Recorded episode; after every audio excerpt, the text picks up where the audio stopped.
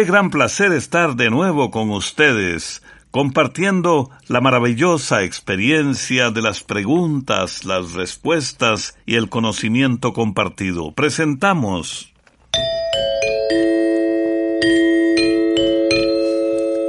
Oigamos la respuesta del Instituto Centroamericano de Extensión de la Cultura.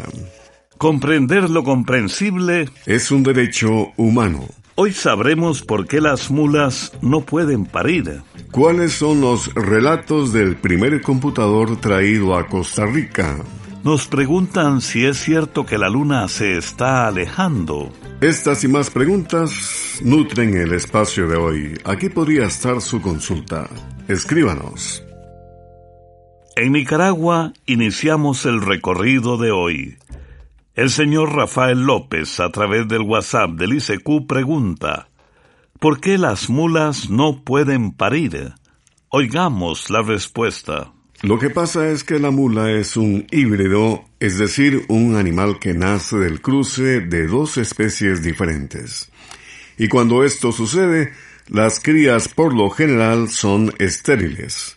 Así ha sucedido, por ejemplo, con algunos cruces que se han dado en raras ocasiones entre el tigre y una leona. Las mulas nacen del cruce de una yegua con un burro o de un caballo con una burra. Por eso no pueden tener embarazos ni crías. El macho de la mula se conoce como macho, mulo y también como burdégano. Tanto el macho como la mula son estériles, es decir, que no pueden tener crías. Sin embargo, se dice que quien realmente es estéril es el macho, porque se han dado casos muy raros de que la mula queda preñada si se cruza con un caballo o un asno. Pero en esos poquísimos casos, la cría que nace suele crecer débil y enfermiza. Saludos amigos centroamericanos y del mundo. Aquí está la siguiente consulta. Desde Matiguas, Nicaragua, el señor Yadier López nos ha enviado a nuestro WhatsApp su consulta que dice ¿Qué importancia tienen los desiertos? Escuchemos la respuesta. Cuando pensamos en un desierto quizás se nos viene a la mente un lugar seco, árido y muy caliente, pero no todos los desiertos son así. Curiosamente, también hay zonas consideradas como desiertos en regiones frías del Polo Norte y del Polo Sur. En esos lugares, al igual que en los demás desiertos, hay poca vegetación y no llueve. Pero, ¿cuál es la importancia de los desiertos? Los desiertos, que por cierto ocupan una tercera parte de la superficie del planeta Tierra, son importantes por varias razones. Una de ellas es que en los desiertos viven ciertas bacterias que ayudan a capturar el carbono que hay en el aire, lo que ayudaría a combatir el cambio climático que tanto afecta al planeta. Además, los desiertos ayudan a balancear el clima del planeta. Lo importante de eso para nuestras tierras centroamericanas es que disminuye el chance de que se produzcan huracanes o ciclones tropicales muy violentos. Además, hoy se sabe que la selva del Amazonas no podría sobrevivir sin el desierto del Sahara en África, pues su polvo y sus arenas llegan a nuestro continente con ricos nutrientes para el suelo. Es como un gigantesco abono para la selva, Además, en los desiertos viven muchas especies de animales y plantas que forman parte de la riqueza natural de nuestro planeta. Algunos animales han sido domesticados para uso de los numerosos pueblos que se han adaptado a vivir en esos lugares. Otra importancia de los desiertos es que allí se pueden encontrar valiosos depósitos de minerales y metales tales como petróleo, sal, fósforo, cobre, plata, oro y otros como diamantes y piedras preciosas. También se utiliza el viento para producir electricidad eólica o se aprovecha la gran cantidad de horas de sol para producir electricidad por medio de paneles solares e incluso ocultan grandes depósitos de agua. Los distintos desiertos que existen en el planeta también atraen a muchas personas que buscan lugares nuevos por conocer y eso genera turismo y beneficios económicos para muchas personas. Finalmente, no todo es beneficio. El polvo del Sahara también puede afectar a los corales de nuestras aguas porque entre sus partículas también pueden traer hongos. Además, se dice que los desiertos están creciendo poco a poco. Un ejemplo es nuevamente el desierto del Sahara que, según estudios, está creciendo y podría afectar a muchas personas, animales y plantas que no están acostumbrados a las condiciones desérticas. En nuestra sección musical vamos a presentar Guardabarranco de Nicaragua con la pieza Días de Amar, amar al semejante, amar la casa, amar la vida. Vienen ya días de amar la casa que habitas, días de amar la tierra vegetal, flor y animal. Vienen ya ríos con agua sin envenenar, agua que beben los que tienen sed, igual que usted.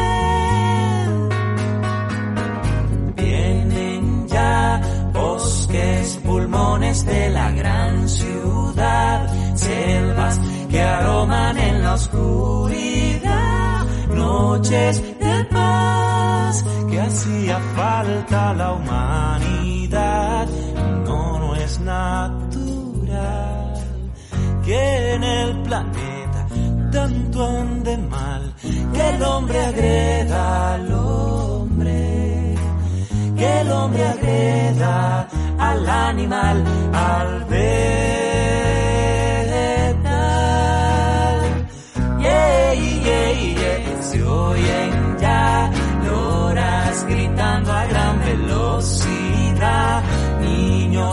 Jugando con felicidad, vuelvo a suenar. Pasan ya cosas que alegran a la humanidad, aires que huelen como a Navidad, en igualdad que hacía falta la humanidad,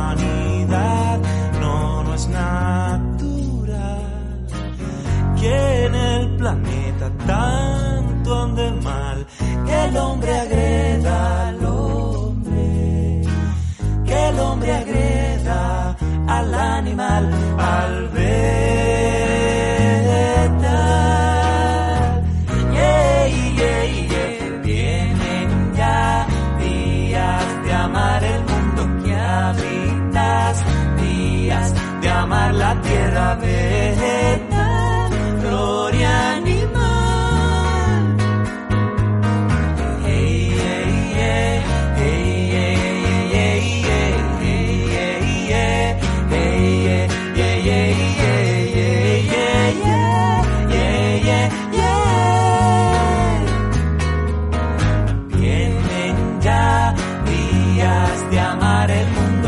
maravillas días de amar la tierra de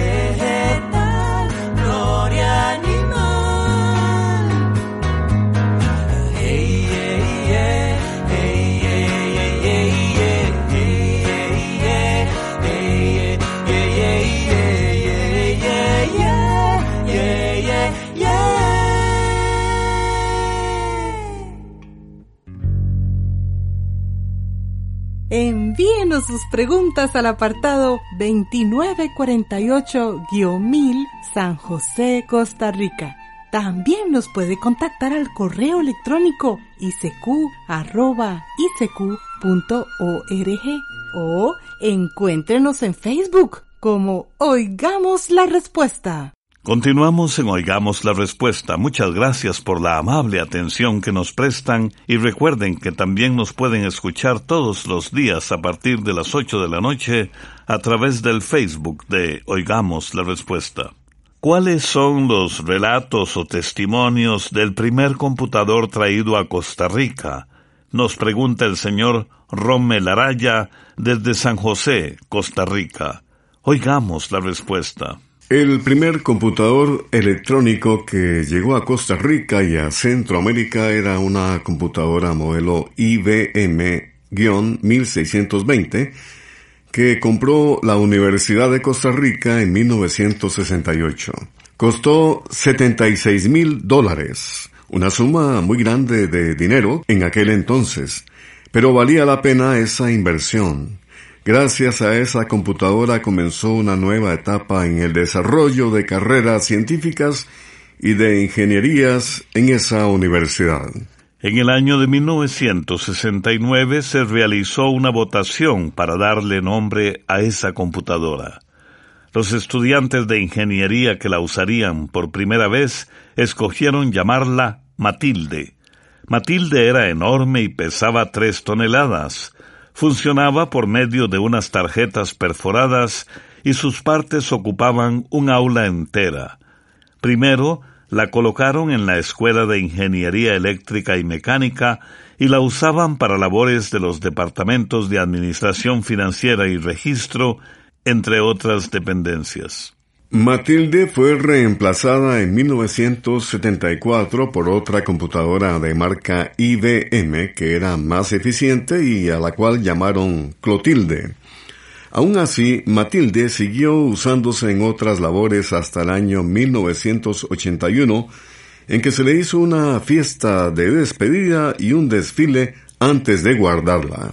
Hoy la parte central de Matilde está en exhibición en la Biblioteca Carlos Monge Alfaro de la Universidad de Costa Rica.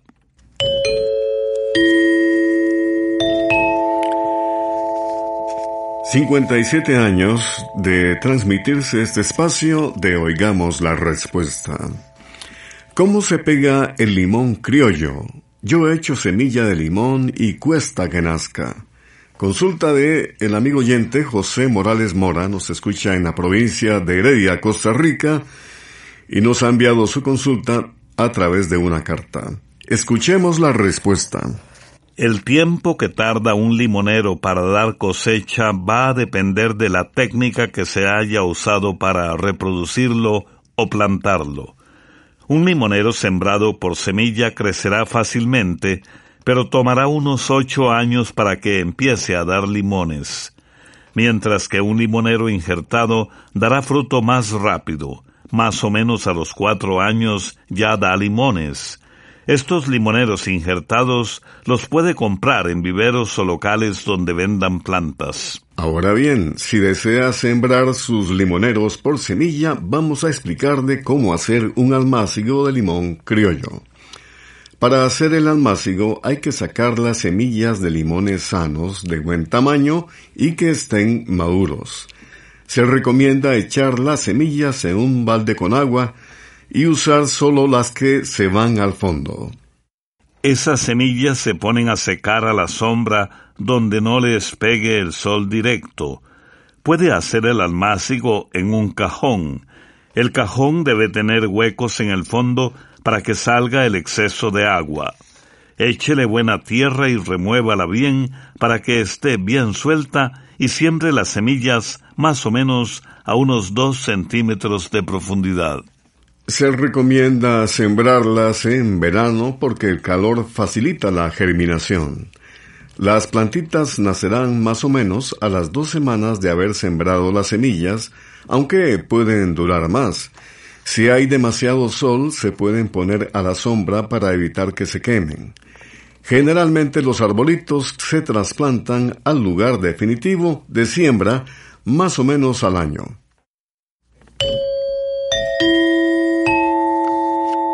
Comprender lo comprensible es un derecho humano. Ese es nuestro lema. El señor José David López Jarquín nos envió al WhatsApp del ICQ esta pregunta desde Carazo, Nicaragua. Dice el señor López, escuché a un científico nicaragüense decir que la luna se está alejando de la Tierra. Mi pregunta es, ¿qué tan cierto es esto? ¿Cómo podría esto afectar la vida en la Tierra? Oigamos la respuesta. La distancia que hay entre la Tierra y la Luna es de aproximadamente 385 mil kilómetros. Afortunadamente, la Luna no se va para ningún lado en los próximos miles de años, pero sí es cierto que se está alejando. No hay nada de qué preocuparse, pues la Luna se aleja muy, pero muy despacio. Cada año se aleja cerca de medio centímetro. Este alejamiento es tan pequeño que tendrán que pasar millones de años para que en la Tierra se sienta alguna diferencia o algún efecto. A como se está alejando hoy en día, en mil años, la Luna se habrá alejado apenas 40 metros y en un millón de años se habrá alejado 38 kilómetros. Una distancia muy pequeña para que cause algún efecto en la Tierra si tenemos en cuenta la gran distancia que actualmente nos separa de la Luna. De todas maneras, si la Luna se alejara mucho de la Tierra, se producirían diferentes consecuencias en todo el mundo. Un ejemplo son las mareas que son producidas por la atracción de la Luna sobre las aguas de los mares. Si la influencia de la Luna cambiara, los animales que dependen de las mareas para reproducirse, como las tortugas, se verían afectados. Otra consecuencia se daría en el eje de la Tierra. Resulta que nuestro planeta gira sobre sí mismo y lo hace un poco inclinado como si fuera un trompo. Gracias a esa inclinación, en algunas épocas del año la luz del sol pega más de lleno en la mitad norte de la Tierra y en otras en la mitad sur. Eso produce las diferentes estaciones del año. Si cambiara la influencia de la luna, el clima se vería seriamente alterado. Y ahora amigos y amigas, en nuestra ruta musical vamos a un lugar de tierras, montañas, llanuras, ríos y tierra fértil, Jalapa. Los filgueros segovianos de Nicaragua Jalapa, paraíso tropical. Con mucho orgullo y te canto Jalapa, por ser el más bello lugar del país. Tu tierra fértil es muy productiva para cosechar el grano de maíz. Tu tierra fértil es muy productiva para cosechar el grano de maíz. Con nuestra llanura, ríos y montañas, es un gran turismo mi tierra natal al esfuerzo de los campesinos, como mi Jalapa no hay otra igual, con nuestra llanura, ríos y montañas, es un gran turismo mi tierra natal, gracias al esfuerzo de los campesinos, como mi Jalapa no hay otra igual.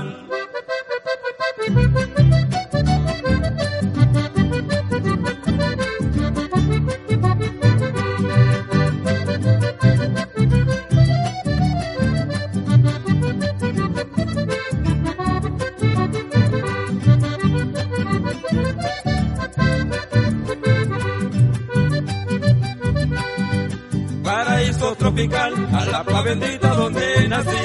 Hecha de milpa de verde maizales, somos con orgullo hijos del maíz. Hecha de milpa de verde maizales, somos con orgullo hijos del maíz. Producimos el maíz, arroz, tabaco y mucho café. Regocijo de los nicas de mi jalapa, nunca me iré. Regocijo de los nicas de mi jalapa, nunca me iré. Soy el indio segoviano, nicaragüense como el San Juan, pura sangre pinolera, es la paz sin igual. Por la mano campesina y la tarea de sembrar, somos siempre la gran milpa, el granero nacional.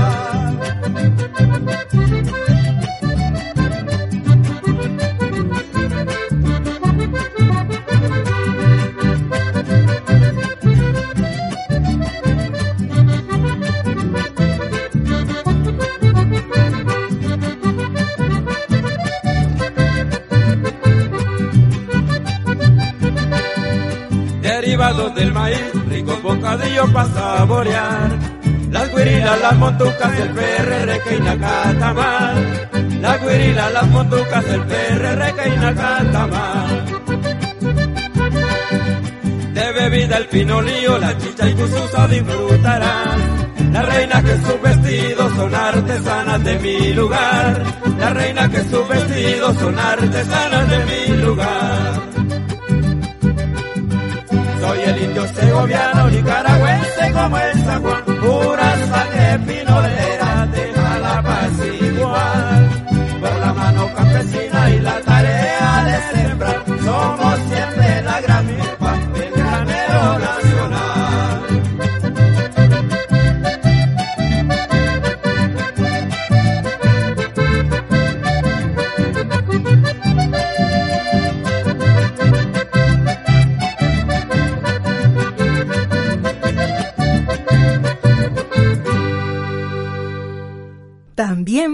contactarnos a través de un mensaje de WhatsApp al teléfono código de área 506, número 8485-5453. Regresamos de la música y la consulta siguiente es de un amigo oyente desde Nicaragua. Nos pregunta, ¿cómo puedo aumentar mi potencia sexual? Escuchemos la respuesta. Lastimosamente no nos dice su edad o si padece de alguna enfermedad, y esa información es muy importante, pues podría estar relacionada con el apetito sexual de una persona. Ahora bien, en el caso de los hombres se entiende como potencia sexual a la capacidad de empezar y mantener una erección del pene durante una relación sexual. Para que el pene tenga una erección debe llegar mucha sangre a ese órgano y existen varias recomendaciones para que la sangre circule adecuadamente. Una de ellas es cuidar la alimentación, procurando que sea rica en frutas, verduras, legumbres y no en grasas como alimentos fritos, entre otros. Hacer ejercicio regularmente es otra recomendación, pues ayuda a mejorar la circulación y a producir hormonas que aumentan el deseo sexual. Los cigarrillos no son buenos compañeros si se quiere tener una vida sexual activa. Se sabe que el fumar aumenta el riesgo de padecer problemas de erección.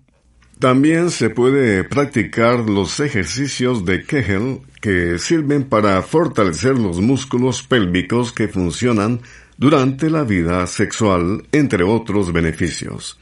Estos ejercicios de Kegel son fáciles de hacer ya sea sentado, de pie y hasta acostado. Para encontrar los músculos que se fortalecen con estos ejercicios, la próxima vez que esté orinando, pare con fuerza. Sentirá entonces los músculos que se contraen.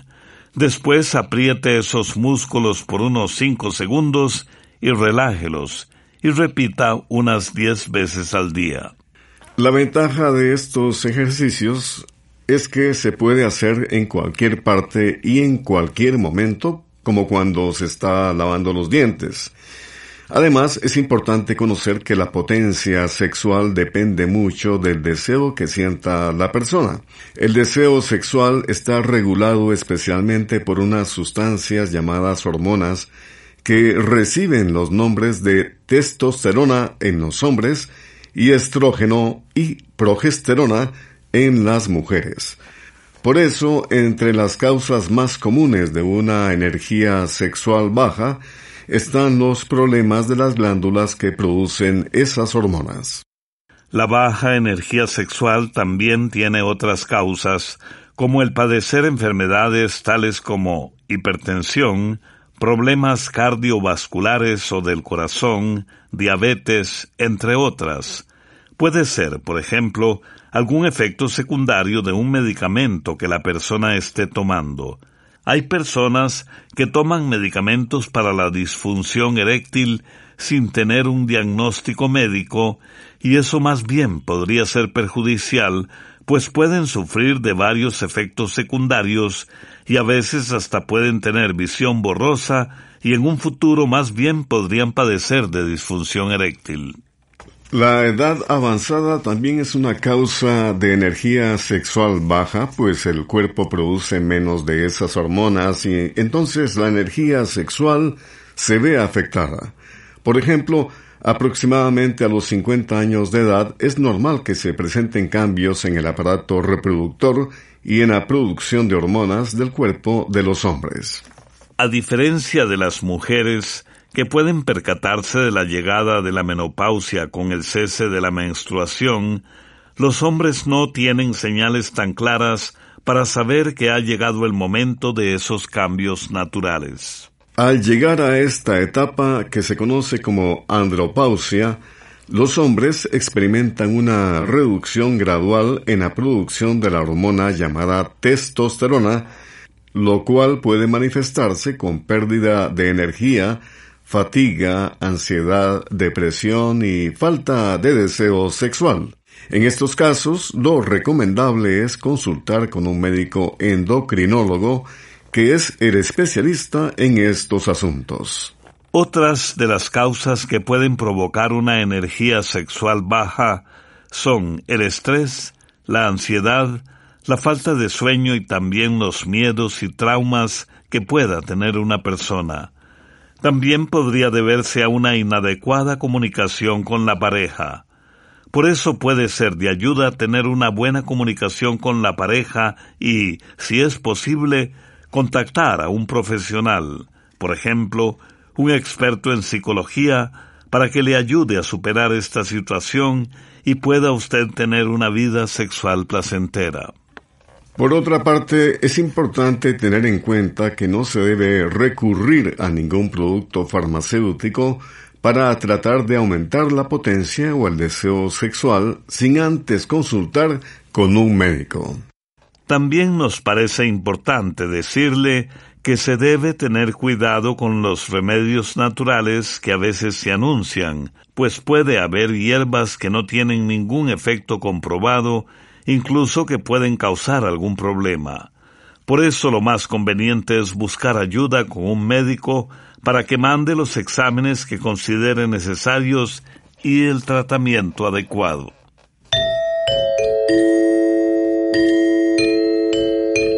No debemos preocuparnos de vivir mucho, sino de vivir lo suficiente. Séneca. Nuestro próximo encuentro es mañana. Vamos a saber del herpes y la lepra si son lo mismo.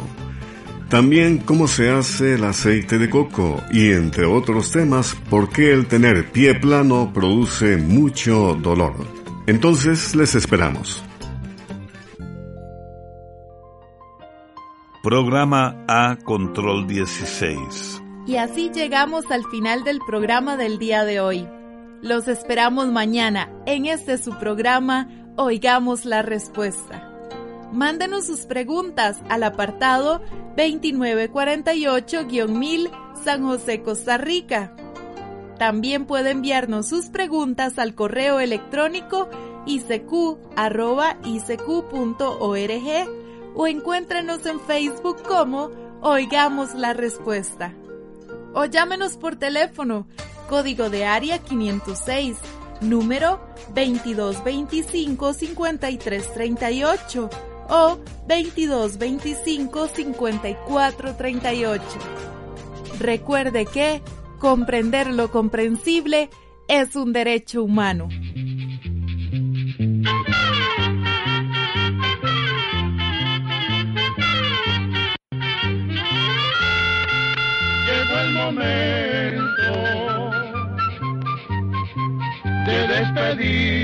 Se